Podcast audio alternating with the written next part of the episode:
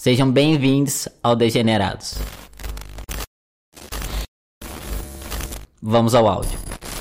Oi Jonas, oi Vitor. Meu nome é Bruno, eu sou um homem trans, sou branco e tenho 19 anos e sou de Niterói, Rio de Janeiro. A minha dúvida tem a ver com os estudos que eu venho fazendo sobre masculinidades e machismo e sobre como que essa estrutura patriarcal incide em nós, homens trans. É, em contato com outros caras trans, que são a maioria do meu círculo de convivência, eu percebo que nós reproduzimos muito atitudes machistas, mas não faz sentido para mim nos alogar no mesmo lugar de homem cis, nessa mesma estrutura patriarcal. A minha dúvida é: nós, homens trans, temos como ser machistas? Não, a gente tem poder institucional para isso? Tem alguma diferença entre ocupar o lugar de opressor e entre reproduzir uma opressão? E também, se nós temos como ser machistas, se a resposta é positiva para a primeira pergunta, como que a gente se localiza nessa estrutura e como que essa estrutura incide em nós? Sendo que a gente também passou por, a maioria de nós, pelo menos eu acho, é, tem um histórico de sofrer machismo, né? Porque fomos lidos alguma vez como mulheres. Eu acho que essa pergunta do Bruno é bem interessante porque hum, acho que ela vai depender também de como a gente aborda essa questão. Sim. Quando a gente. Porque o que é o machismo, né? Falando de modo geral e no senso comum.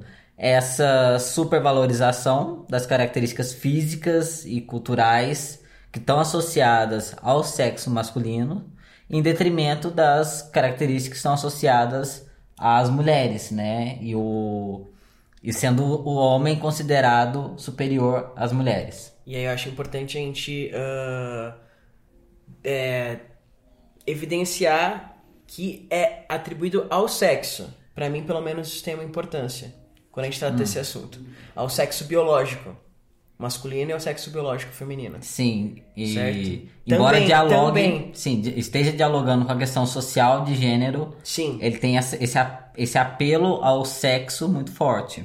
As características físicas, biológicas, é, originárias e que de, de, desse sexo biológico e que acabam por, por impactar o social, né? A, a, ao, longo da construção social de gênero. Sim.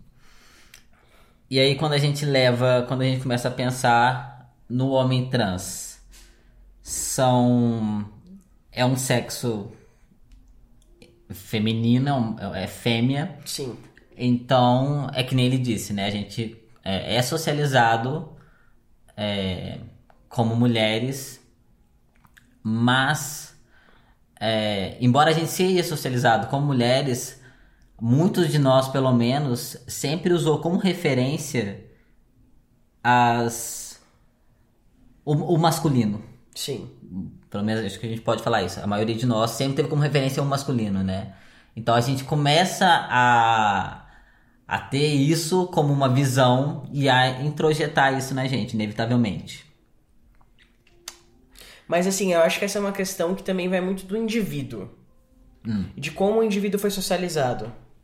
Ah, sim. Porque eu, apesar de ter uh, conquistado características masculinas, um tom de voz uh, mais grosso, mais grave, enfim, uh, que, que na visão de algumas pessoas poderia me garantir algum tipo de, de privilégio nesse sentido, quando a gente trata de um comportamento machista, a minha socialização, apesar de ter criado um, sido criado um lar muito fe, é, feminista, uh, quando eu sou atacado pessoalmente, eu ainda tenho muita dificuldade de reagir. Eu tenho um comportamento de uma pessoa que foi socializada com mulher. Uhum. Então, eu acho que varia muito também do indivíduo. Vejo muitos, muitos homens trans uh, uh, tomando esse papel para si, conseguindo performar essa masculinidade. É, eu acho que. Mas eu não sou capaz. Passa Mesmo muitas vezes isso. até tendo esse desejo quando, quando eu sofro esse tipo de uh, situação vindas de homens cis, né? Eu gostaria de conseguir me defender Sim. usufruindo disso, mas não, eu tenho uma trava muito forte que vem da minha socialização. Sim, eu acho que assim, então a gente tem essa relação em que a gente tem como referências é, o, o, masculino, que é um masculino até então, pelo menos, é, é um masculino que não é saudável, não Sim. é um masculino é, é, uma, é uma masculinidade tóxica que a gente tem acesso e que Sim. ainda hoje é assim. Então a gente inevitavelmente introjeta isso na gente e passa a É- reproduzir. É, é o- não, não, nem, nem necessariamente masculino tóxico. É o masculino que a gente tem acesso. Que é dado. O masculino tá dado. É? Mas eu também não, eu não consigo lembrar de um outro. De uma outra Justamente, possibilidade. Não, mas assim, socialmente não há outro masculino. Não há. Eu vi umas críticas sobre ah, falar masculinidade tóxica. É, existe masculinidade. um- existe alguma outra, né? É. Mas, e aí tá, e aí ele traz essa questão de como a gente. A gente reproduz isso. E aí eu acho que é isso, né? Quando a gente entende tudo isso como uma questão estrutural, a gente já parte do princípio de que todas as pessoas reproduzem o machismo. Ah, sim. Porque a gente está inserido nessa sociedade, inclusive mulheres. Sim. E aí, e aí e todo mundo também sofre com os malefícios desse machismo, inclusive homens cis. É, embora eles se beneficiem muito mais. E quando você fala de mulheres, eu, enquanto ouvi o áudio antes, eu, eu, eu me, me- lembrei e achei importante até anotar pra falar sobre como a gente. É, é tão real isso que a gente vê essa reprodução, ah, às vezes unilateral, dentro de relacionamentos lésbicos entre mulheres cis. Sim. Então há uma reprodução de fato por todos. Ah, sim. Eu também quando era. Eu, inclusive, quando era é, sapatão, eu, eu reproduzia isso com muito mais força. Porque era o que. é, Eu não consigo nem dizer que era com que eu me identificava. Mas era o que parecia mais sedutor. Porque também o feminino ele não é como se ele fosse um Sim. algo maravilhoso, não é, né? A gente, a gente aprendeu todas essas coisas e claro que há pontos positivos em um e outro, Sim. mas de modo geral, é, esse sistema de gênero é um sistema que é Adoecido, né? adoecido e problemático. Então, eu via muito mais, é, eu era muito mais seduzido pelo masculino e, e essas coisas e reproduzia isso. É, não de modo consciente, não porque eu me identificava, mas era o, o- o atraente. Mas ao mesmo tempo eu, rece- eu recebia, é, como eu posso dizer? Uma validação? Não, não validação, na, na época que eu era sapatão. Era, eu recebia eu digo- represálias Ah, tá. por reproduzir isso, porque aí é Porque aquela... eu já vi em relacionamentos lésbicos haver uma validação, por exemplo, da, da outra parceira, como assim, tipo assim, essa forma de amar será correta, sabe? Aham, Entende? pode ser. É a, a- a necessidade dos ciúmes, do controle, como prova de amor. Uhum. E aí aquela coisa, né? Essa reprodução da heterossexualidade, como é o, o modelo. E aí, onde tem um homem e a mulher, e cada um exerce o seu papel, sendo que na homossexualidade isso não funciona, embora a gente reproduza, porque é a única configuração de relacionamento que a gente tem. E eu imagino que, curiosamente, você tenha ah, passado a deixar esses comportamentos de lado, ao passo que você passou a racionalizar mais sobre gênero com a sua Sim. experiência. Aí levou mais Enquanto tempo. homem trans. É, mas aí é que tá. Eu acho que quando a gente. A gente talvez tenha essa. A gente esteja mais inclinado a isso no começo. É, no, no período que muitos de nós eram sapatões. Sapatões, será que é assim? Não sei. É, e aí quando a gente começa a se ver nessa transexualidade, se entender como um homem trans, a gente re- talvez reforce ainda mais. No meu caso, eu repensei a Você partir repensou? antes mesmo de iniciar a transição. Porque pra mim, alguns comportamentos eh, eu sempre tive muito asco de homem. Então, alguns comportamentos eram até permitidos de mulheres, mas de homens não. Hum. Eu não poderia mais ter certo tipo de comportamento sendo um homem. Porque, Ah, pelo amor sim. de Deus, Sim. então já foi muito racional desde que eu pensar é, é, a minha identidade de gênero, aí eu iniciar a transição social, Sim. sempre foi o meu, a minha maior preocupação. Mas aí eu acho que parte de um. Porque você tinha essa consciência de gênero. Sim, Quando sim. você não tem, aí eu acho que talvez isso Como não eu ocorra. falei, eu cresci num lar muito feminista. feminista, por mais certo. que minha mãe nunca tenha sido feminista pra gente, ela é uma das maiores que eu conheço. Então, apesar de ter muitas questões ainda a se pensar, é, enfim, pra, pra, pra vivência dela, pra época dela, ela sempre foi demais e nos passou isso de uma forma ah, naturalizada. Com a vivência dela e nos mostrando como ela se comportava com, perante a, a sociedade, perante a ela, perante o relacionamento dela, perante a posição dela enquanto mãe. É, isso Então- mostra também como essa referência, né? Não você só ter uma. É, Aí volta estudar... pra aquilo que a gente falou, acho que não foi no, no- no episódio anterior. O quê? Da, do, do, da, da micro e da macro socialização também, né? Ah, sim. sim. Experiência, enfim, a gente abordou isso de uma forma mais bonita, é, acho. é, é aquela, é aquela coisa. é, então, ela, você pode transformar isso tanto partindo de um estudo Sim, em que você passa a se informar e a buscar informação sobre isso, como também de outras referências. Sendo que essa referência ela já não é tão. Talvez hoje seja muito mais comum você te- ter um- uma presença, é, uma consciência feminista numa família sim. do que antigamente. Eu acho que antigamente Por era. exemplo, eu tenho um exemplo muito nítido na minha mente que, que foi de uma conversa minha com um, um- um outro homem trans, com um casal, na verdade, um homem trans e uma mulher cis. E conversando com eles, eu percebi que eu adotei esse comportamento de forma consciente, mas um pouco inconsciente. Ele era, ele era uma pessoa muito explosiva já antes da transição. Hum. Então, qualquer tipo de discussão que ele se envolvia enquanto casal, ou que ele estava presente enquanto parceiro dela, ele sempre teve a tendência de tomar a frente e discutir com ela e por ela. Certo. Só que a partir do momento que ele passa a transição e passa a ser lido, passa pela transição passa a ser lido como homem, eu acho extremamente problemático. Porque ele tira enquanto homem, ali naquele social. O direito dela a se defender e a capacidade dela a se defender sozinha. Sim, porque aí passa a ter uma outra leitura. Eu acho que aí é, E- tem essa questão. E, e a transição no quesito hormonal de voz e tudo mais também é um pouco, ah, do ponto de vista de memória dessa mulher, é um pouco intimidador. Sim. Ainda que você saiba a história da outra pessoa. Sim. E aí eu acho que é isso, né? Esse, esse sistema de gênero, ele é muito visual. Ele é Sim. muito uma imagem do que é ser alguma coisa. Né? O ser mulher não é só ser... ter uma vagina, ter uma Sim. vulva. É você ter toda uma performance feminina. E aí quando você E características, né? Como a voz é uma característica da performance. É. E aí, isso, isso vai direto com a questão trans, porque a partir do momento que um cara trans passa a, a performar essa masculinidade, é inevitável que ele vai se beneficiar disso, embora não no mesmo nível que um cara Sim. cis, porque não tá dado. Foram feitas várias perguntas, vários questionamentos dentro do áudio que eu tentei anotar mais ou menos pra tentar respondê-los e com a minha perspectiva e trazer e retomar pra discussão, porque por conta do áudio a gente acaba esquecendo, né? Certo. Vai se perdendo. Ah, ele fala sobre uma possibilidade de ocupação do local. Não acho que a ocupação do local seja propriamente dito. Talvez uma ocupação temporária do local, de, de uma coisa de momento, de uma Mas também não situação. acho que é permanente para todos. É, Não acho que é De permanente. fato. Eu acho que essa imagem, quando você performa essa masculinidade, você vai, você tá participando daquilo, você tá se beneficiando daquilo também, de, Sim. determinada situação. Da mesma forma que quando você, em algum momento em que o machismo é negativo, o você ser aquilo também vai se, vai afetar você Sim. de modo negativo.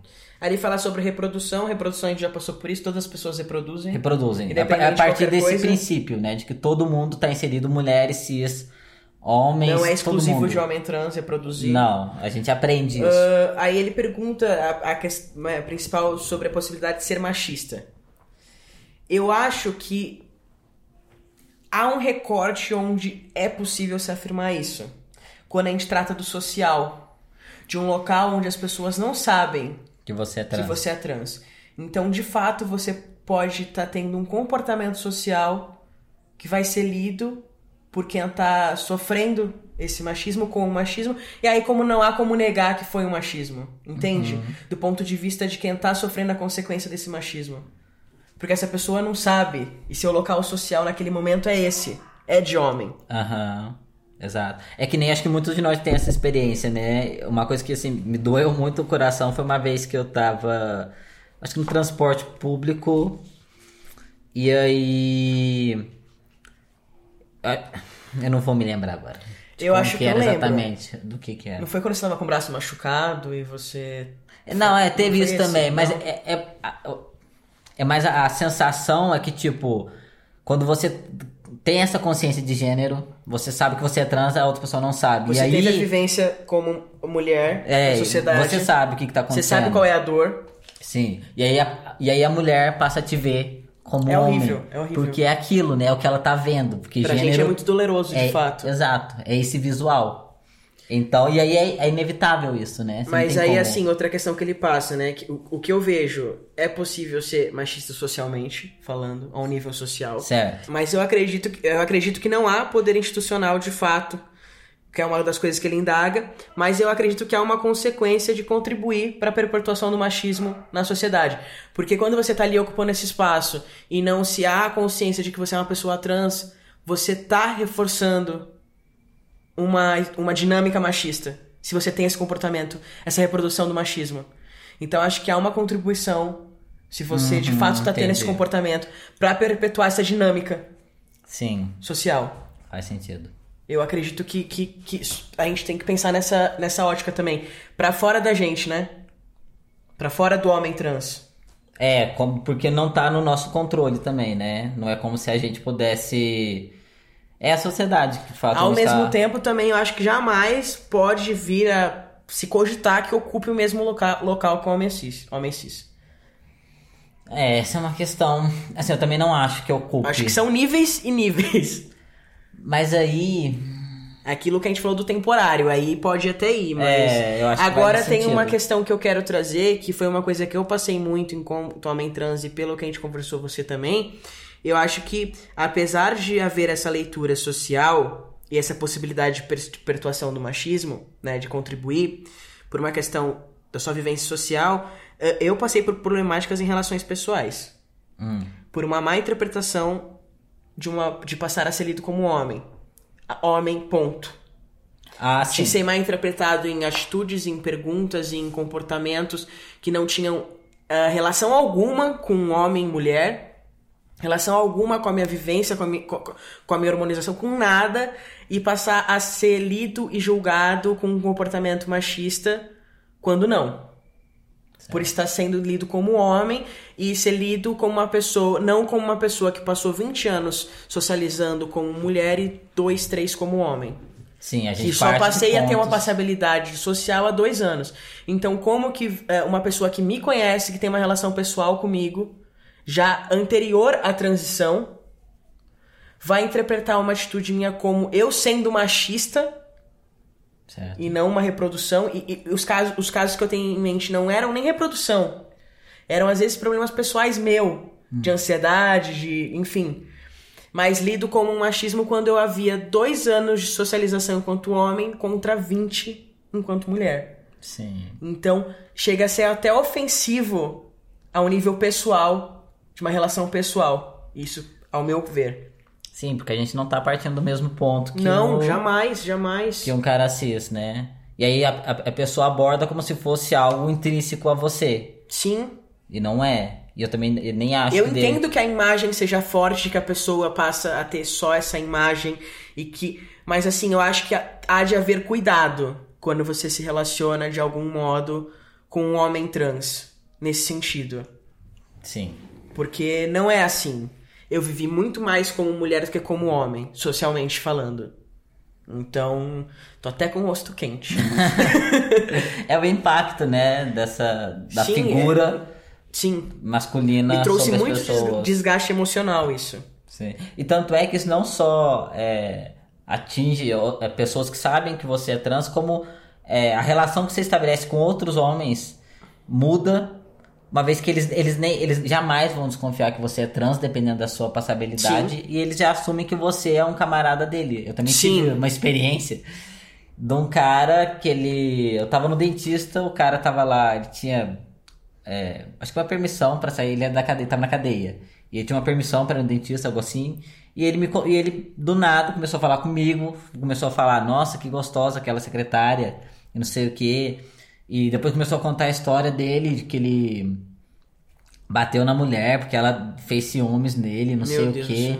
E aí assumindo essa camaradagem, né? Como é que a gente também tem acesso a essas coisas a partir de uma de uma estética que nem como é que é, esse, é, o, é o impacto mesmo dessa Sim, sim. estética na- nas pessoas e, e a e como ela- elas passam a assumir coisas, a fazer suposições a partir daquilo. Sim. É assim, é, é chocante. E a gente passa a estar num local também de, de, de- precisar reagir a isso, né? De alguma forma. Sim. E, mas nem é como- sempre, até pela socialização, É- é. conseguir.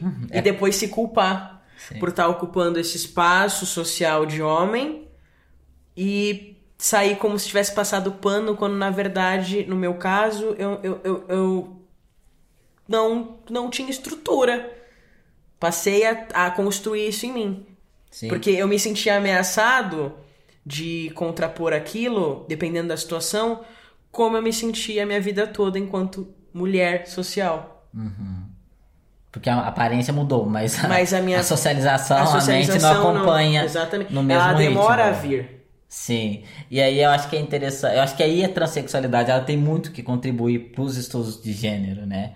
Porque ela, ela, ela apresenta ela apresenta outros é, outras abordagens possíveis que você percebe a dinâmica disso. Sim. Que eu acho que aí é uma coisa que falta muito a quem critica a transexualidade e não percebe isso. Porque você não tá vivendo. Ah, porque sim. parece que o gênero é uma coisa que tá muito dada e que tá estática, mas não tá. Né? E quando a gente é trans, a gente percebe esses movimentos sociais que só quem viveu é, ambos papéis sociais realmente percebe isso acontecer. Certamente. Porque é- é- há muitas nuances. E percebe, inclusive, os níveis. E temos Aham. consciência disso. Pelo menos eu Tem. tenho, sei que o Jonas também tem. Não, muitos de nós, às vezes a gente não sabe nem é, verbalizar isso, mas a gente tá percebendo essa dinâmica. É, é inegável isso. É, outra pergunta que foi feita durante a áudio é qual é a diferença entre ocupar um lugar de opressor e reproduzir opressão.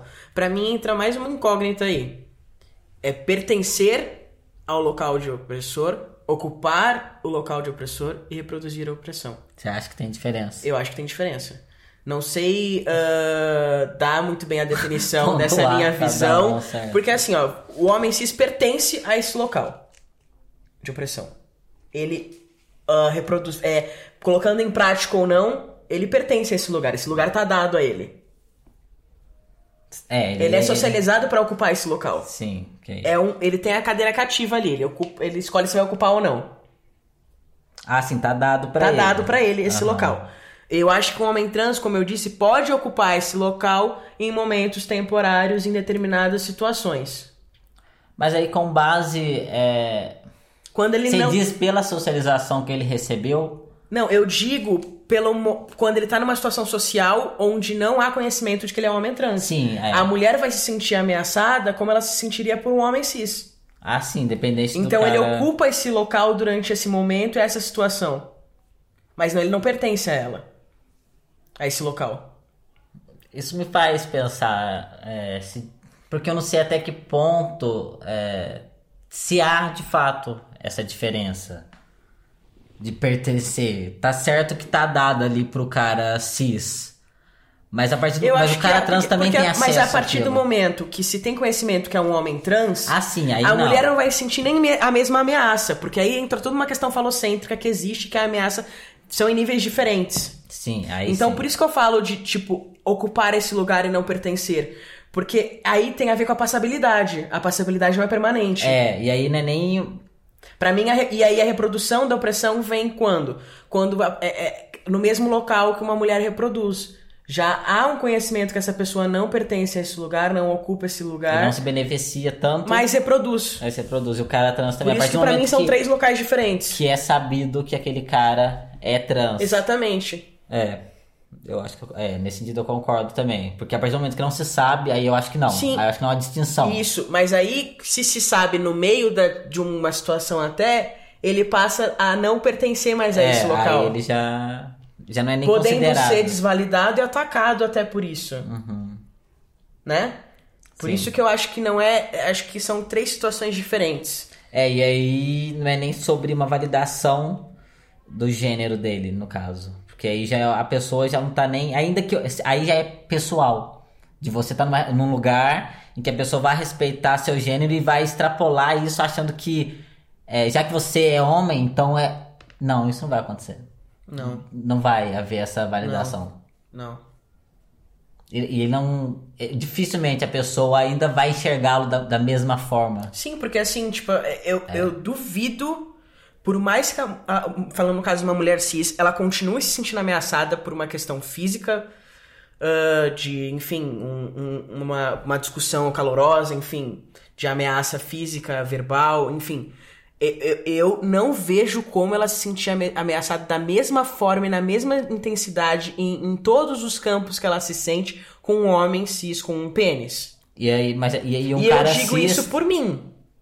Eu me sinto muito mais ameaçado por um homem cis do que por do um que homem um trans. trans. Não por desconsiderar a, a- validade desse homem trans enquanto homem, mas por considerar todo o, o- o- a socialização tem, machista sim. e falocêntrica do homem cis. Sim, Eu me sinto muito mais ameaçado e eu acho que eu tenho razão em me sentir mais ameaçado. sim, faz sentido. E aí, eu acho que também tem a questão, que nem você falou da socialização. Eu acho que é uma questão também que, assim, do. do, ah, muitos homens trans reproduzem esse machismo e, em determinados momentos, ocupam esse local, socialmente falando, tendo em vista o masculino que eles conheceram de perto.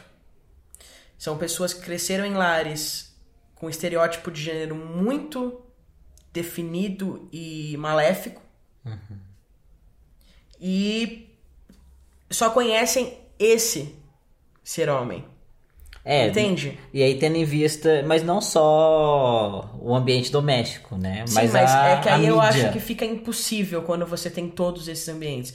Eu tive todo o ambiente da mídia, todo o Ah. ambiente social, mas o ambiente familiar me Falando salvou mais alta, né? dessa, dessa problemática. É, no caso você teve, você teve a sorte de ter uma família em que Exatamente. não tava reproduzindo aquilo que você tava vendo, né? Exatamente. E aí deu, foi o suficiente no seu caso. Sim, totalmente. Já que na mídia isso, é, isso tá muito imposto, tá muito dado. Porque assim, o machismo que meu pai ah, exerce é tão mínimo, tão é, nível superficial, pessoal, certo. superficial dentro da nossa dinâmica familiar, assim, sabe? Aham. E ele sempre foi extremamente atacado por mim, minha irmã e minha mãe em todos esses momentos. Então, assim, sabe? É muito diferente o, o que eu aprendi do homem e da mulher. Aham. Você teve um, você é um caso à parte. Aí agora você pega um caso de uma pessoa que não tem essa possibilidade, que não tem essa vivência familiar e tem o extremo oposto, Exato. essa pessoa quando passa por essa transição social do- da mulher para o homem, ah, vai ser natural para ela esse comportamento. Não que defesse, mas se ela não racionaliza isso, se ela não tem um acompanhamento psicológico que a ajuda a enxergar essa situação, essa dinâmica, se ela só vai, vai ser Sim. natural, Vai é ser dado. natural e vai aceitar aquilo Sim, como. Porque ok. pra ela aquilo é o normal. Sim, é a referência que ela teve, É. né? Exato. Bom, eu acho que é isso Sim. por esse episódio de hoje. É uma- nossa, é uma conversa assim que foi minimamente iniciada, porque eu acho que tem muito mais a se pensar sobre Com isso e nas certeza. problemáticas. Eu acho que é muito bom. Ele falou que tá estudando sobre isso. Que bom que a gente tem caras trans É, inseridos inclusive, nisso. fico interessado se esse estudo for um estudo acadêmico que vai resultar em alguma publicação, TCC, Ah, coisa assim. É, se puder Compartilhar é, conosco. porque fico bem interessado. Sim, é muito bom. É muito importante a gente, de fato, pensar a questão trans nesse sistema. Sim. Acho que tem muito ainda que aprender em relação a isso. Mas por hoje, acho que foi um início de discussão. Espero que a gente tenha contribuído com vocês, com a reflexão. É, fiquem à vontade novamente para compartilhar os seus pensamentos, o feedback na nossa página do Instagram, que é degenerados.podcast. E até o próximo episódio. Muito obrigado por ouvirem. Esse programa é uma parceria com Mídia Ninja e a Nave Coletiva. Fiquem à vontade para compartilharem e não esqueçam que vocês podem nos acompanhar pelo Instagram, degenerados.podcast. Se cuidem e até o próximo episódio. Até.